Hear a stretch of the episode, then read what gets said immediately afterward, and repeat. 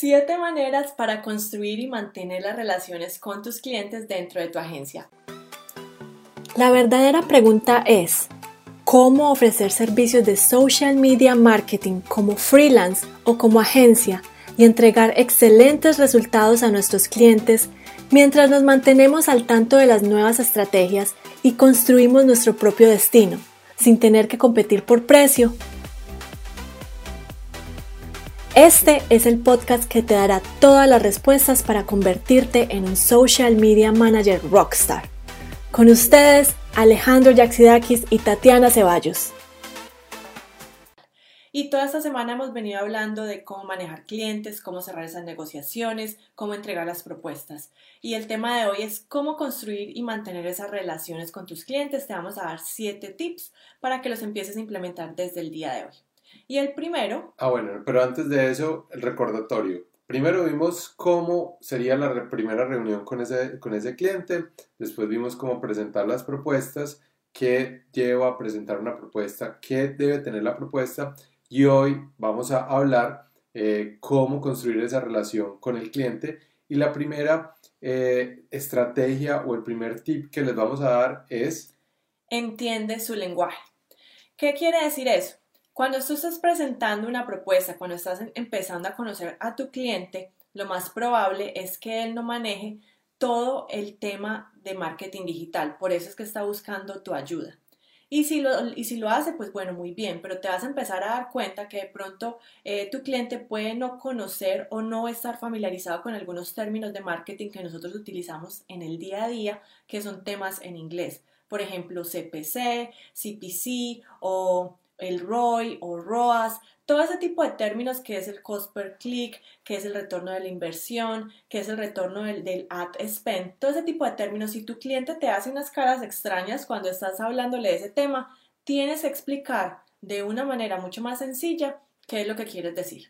¿Qué pasa? Cuando nosotros estamos hablando con nuestros clientes potenciales, en el caso de nosotros es muy factible que estemos hablando con eh, odontólogos, pues los odontólogos tienen un lenguaje entre ellos, hay cosas que ellos saben hablar que solo los odontólogos pueden entender, abreviaturas, eh, procedimientos, y lo mismo pasa con las personas que hacen mercadeo. Si nosotros no acercamos a esa persona a nuestro lenguaje y, y bajamos nuestros conceptos para que ellos los puedan entender, no significa que ellos no entiendan los conceptos, sino que no están familiarizados con toda esta jerga que nosotros hablamos todos los días de mercado digital. Pero si nosotros explicamos a través de nuestras acciones, a través de las propuestas, también es importante conceptualizar lo que estamos haciendo en las propuestas y en los reportes que les estamos dando y hablar su propio idioma y explicar muy bien y eh, poner eh, muy, en forma muy sencilla todos estos términos para que ellos vean en realidad el valor que ustedes están aportando y no se pierdan en entender esos términos. Sí, para cerrar este punto, traten de hablarle o explicarle a su cliente como si ustedes, ustedes le estuvieran explicando a un niño de 5 años. Y no quiere decir que ellos sean estúpidos, pero es más fácil para todo el mundo si uno habla en un lenguaje más sencillo. Hablar en un lenguaje que es mucho más avanzado no te va a hacer parecer más inteligente. El segundo tip es eh, pon las expectativas claras desde un principio. No le prometas el cielo y la tierra a tu cliente solamente por querer ganarte ese negocio. Recuerden que cuando hicimos la propuesta, no hicimos esa propuesta eh, basándonos en todas las actividades que vamos a hacer, sino en los resultados final y en el valor que ustedes van a hacer. Y desde un principio es mejor, eh, pues no prometer tanto y en realidad dar tanto valor al final que el cliente va a percibir que ustedes en realidad hicieron mucho más. Entonces no es prometer el cielo y la tierra, sino desde un principio saber cuáles son los resultados que uno puede tener con ese cliente, hablar muy seriamente con él y decirle que en todas las eh, campañas o en todos los trabajos digitales que uno hace siempre va a haber un eh, proceso en el cual uno va a empezar a testear qué está sirviendo, qué no está sirviendo, empiezan a optimizar esos resultados y ya empiezan las cosas a funcionar. Las cosas no funcionan desde un principio porque están creciendo la relación con el cliente, ustedes tienen que entender el negocio de ellos, tienen que entender el lenguaje, tienen que entender la marca en realidad para poder empezar a hacer las cosas y eso toma tiempo. Entonces, esas expectativas se tienen que poner muy claras desde el principio para que esos clientes no empiecen a pedirles a ustedes resultados inmediatos porque nada en mercado digital da resultados inmediatos, ni siquiera cuando uno empieza a pagar por tráfico para hacer una campaña en Facebook o en AdWords, es muy difícil que en dos días uno tenga resultados. Empiecen a ver cómo ustedes pueden manejar las expectativas de su cliente para que no van a tener sorpresas y para que ellos no se decepcionen con el trabajo que ustedes están haciendo. Así es. Bueno, el tip número tres es comparte tu conocimiento con tu cliente lo más que puedas. Si tú sabes de marketing digital, si te has venido especializando en redes sociales o cualquiera que sea el área de marketing en que tú te estés desempeñando y le estés ayudando a tu cliente a generar resultados en esa área, ayúdale a él a entender cómo es tu trabajo y enseñarle cómo es que tú lo haces. Eso no quiere decir que te vayas a quedar sin trabajo el día de mañana, pero esa persona, ese cliente va a confiar mucho más en ti si le muestras eh, todo tu conocimiento. Y también si estamos metidos en este medio, todos los días hay nuevas plataformas, todos los días hay nuevas actualizaciones de plataformas, de algoritmos, y si ustedes comparten eso que está pasando con su cliente, pues el cliente va a estar muy agradecido, no va a haber sorpresas, porque por ejemplo si ustedes están haciendo una campaña en Facebook y Facebook cambia algo y ustedes comunicaron eso con el cliente, no como poniéndole la queja porque algo va a pasar, sino compartiendo ese conocimiento, el cliente va a estar eh, preparado por si de pronto algo pasa dentro de la campaña y no van a tener sorpresas y esa persona que está contratando sus servicios se va a sentir muy bien porque ustedes están en realidad eh, compartiendo todo ese eh, todo eso que van ustedes adquiriendo a través de la experiencia lo van compartiendo con él y ahí van mejorando esa experiencia con el cliente. Así es, el tip número cuatro, que va muy de la mano del número tres, que es que demuestras ese conocimiento que ya has adquirido también con casos de estudio y basados en datos. No quiere decir que tú solamente tengas que mostrarle a tu cliente casos de estudio pasados o casos de éxito que hayas tenido. Sí, también eso es muy importante mostrarlo, pero también sí, en la industria en particular con la que estás trabajando hay unos datos que tú puedas demostrarle, decirle que, por ejemplo, la tasa de conversión de ese, de ese sector eh, se basa, por ejemplo, 2%. Eh, eso es importante compartírselo al cliente para que primero el cliente tenga expectativas claras, te vea a ti como un experto y te vea que sí conoces del tema.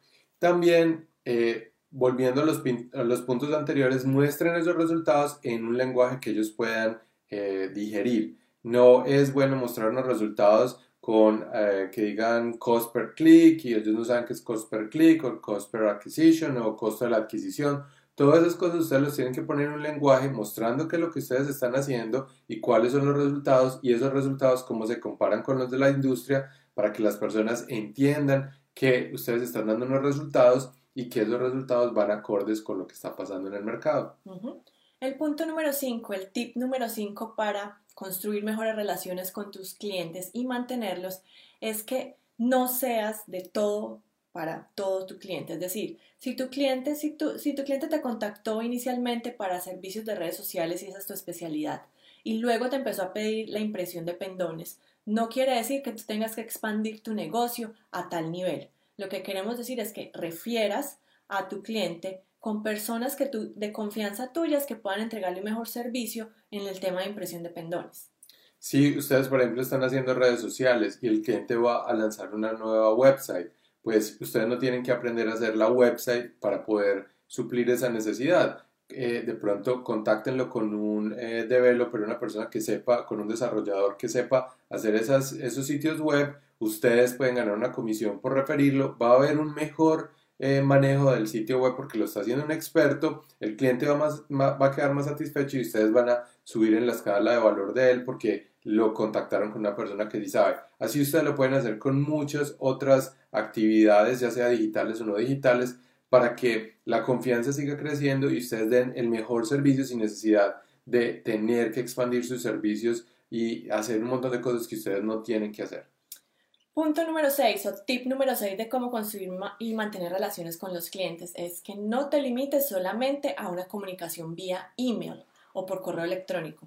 ¿Por qué? Porque nosotros somos seres humanos, necesitamos contacto, necesitamos ver a la otra persona de vez en cuando. Si ustedes están en otra ciudad y están trabajando a distancia, pues para eso existen las videollamadas, llamadas telefónicas. No se limiten solamente a mantener a su cliente eh, en, en esa fase de correo electrónico porque no van a ganar esa confianza y obviamente el cliente no les va a durar.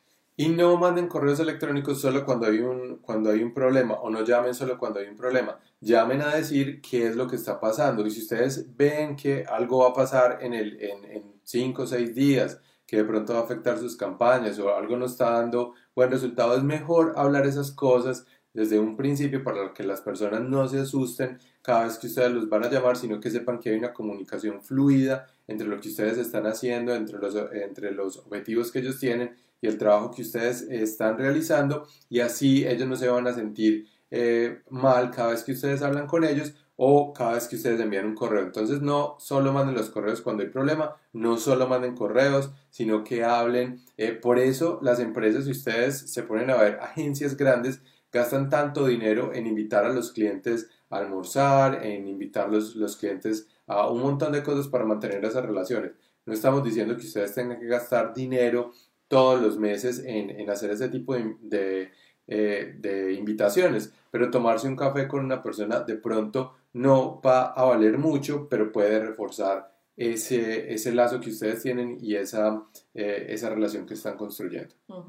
Y si ustedes están pensando en lanzar o crecer su agencia, si no están encontrando los clientes que les pagan lo que quieren, antes de darles el último tip de hoy, Recuerden que nosotros tenemos un entrenamiento gratuito en nuestro sitio web www.smmrockstars.com, que lo tienen aquí, smmrockstars.com.